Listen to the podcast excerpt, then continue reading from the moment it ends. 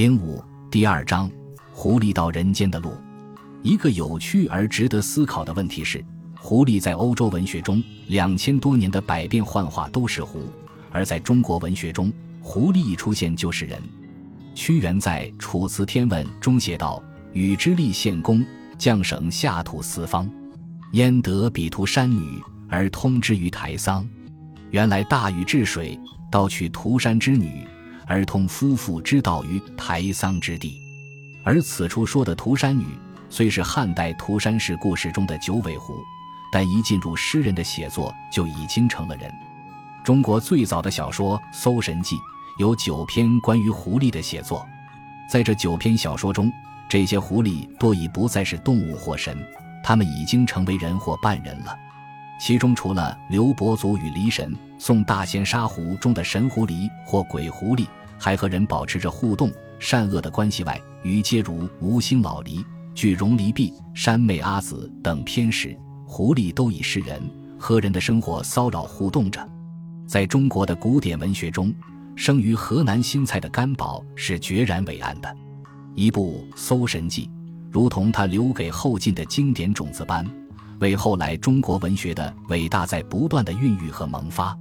关汉卿的不朽戏剧《窦娥冤》。正源自《搜神记》的东海孝妇一故事，在鲁迅的故事新编中，倘若没有铸剑篇，不知那本书的艺术价值会减多少。而铸剑也正源于甘宝的《三王墓》。今天，所有中国人寄望于美好爱情的相思树和相思鸟，也都源于甘宝的《相思树》。再将话题扯得远一些，在东海孝妇的故事中。有一细节，大约都被我们世世代代的阅读疏忽了。东汉时，东海郡有位极其孝顺的儿媳，叫周青。她的婆婆生病十余年，周青床前侍奉，倍加孝顺。然她的婆婆知己生命无多，不愿再给儿媳加增累赘，空留困苦，因此也就悄然自杀了。儿媳周青自然是痛苦不堪，呼天抢地，凄凄楚楚。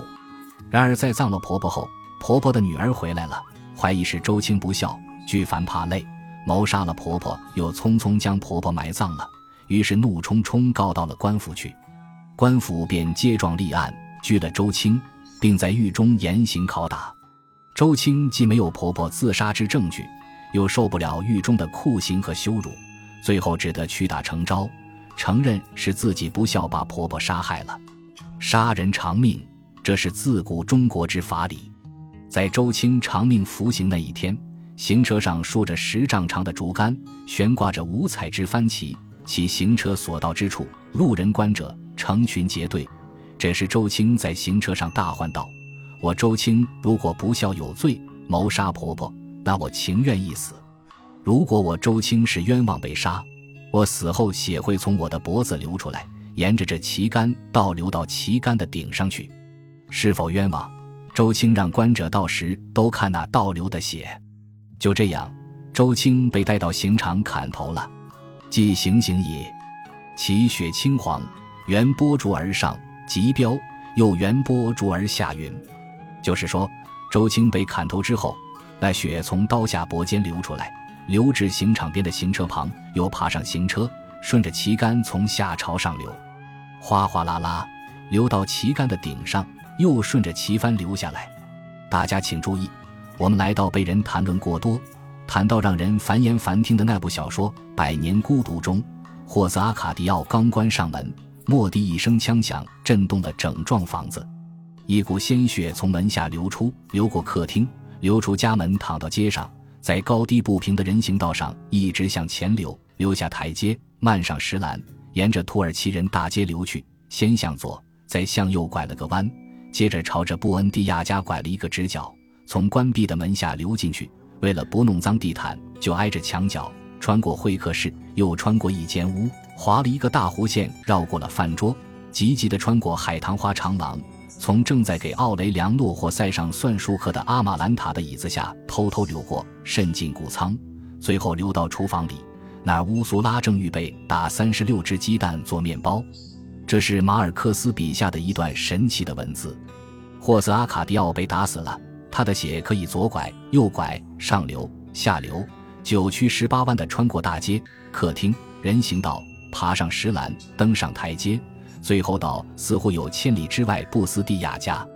由此想来，这位远在拉美的现代写作者，和中国一千六百年前写出《东海孝父》的甘宝笔下的血浆逆流的描述是何等相似哦！即行行矣，其血青黄。原翻竹而上，即标又原翻竹而下。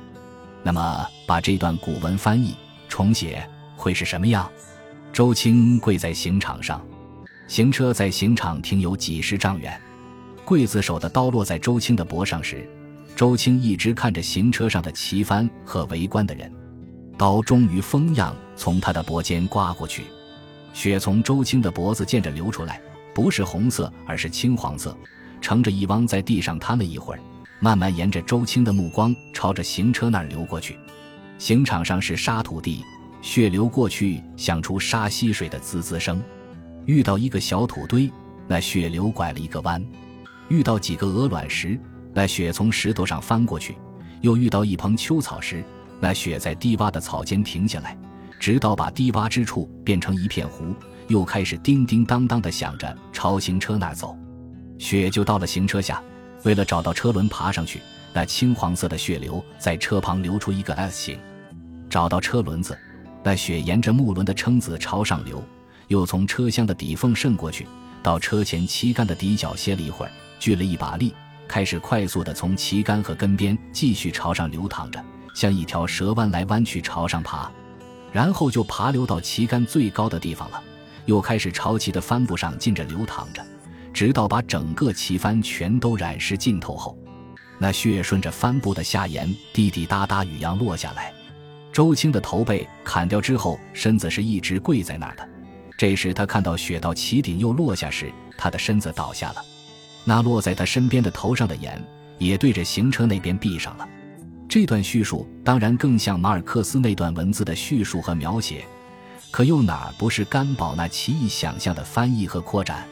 我们当然不能说马尔克斯是读到了甘宝的文字才茅塞顿开，写出了那段人死后血会九曲十八弯的流到他希望去的那地方，而是说文学中一切现代的叙述，许多时候它的种子是在一千两千年的古典文学中早已埋下的。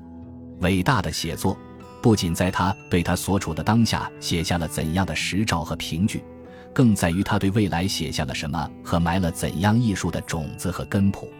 在《伊利亚特》的第十四卷，宙斯欲火中烧，急于和赫拉睡觉，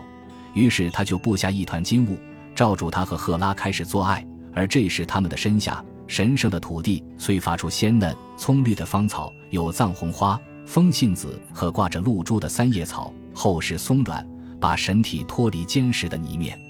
仍然是在百年孤独中。奥雷良诺第二和他的拼父佩特拉科特无节制的做爱，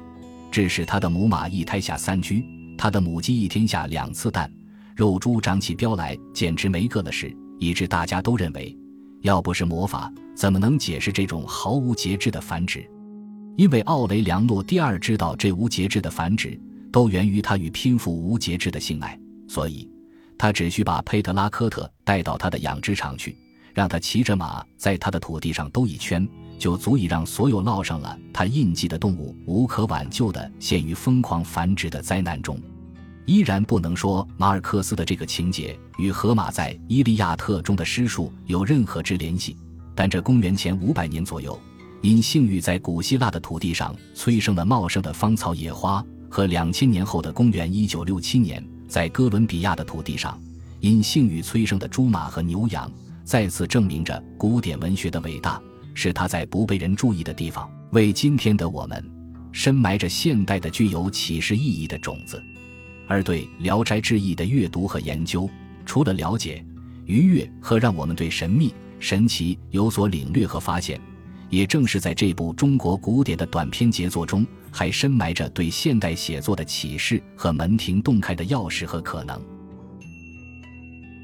本集播放完毕。感谢您的收听，喜欢请订阅加关注，主页有更多精彩内容。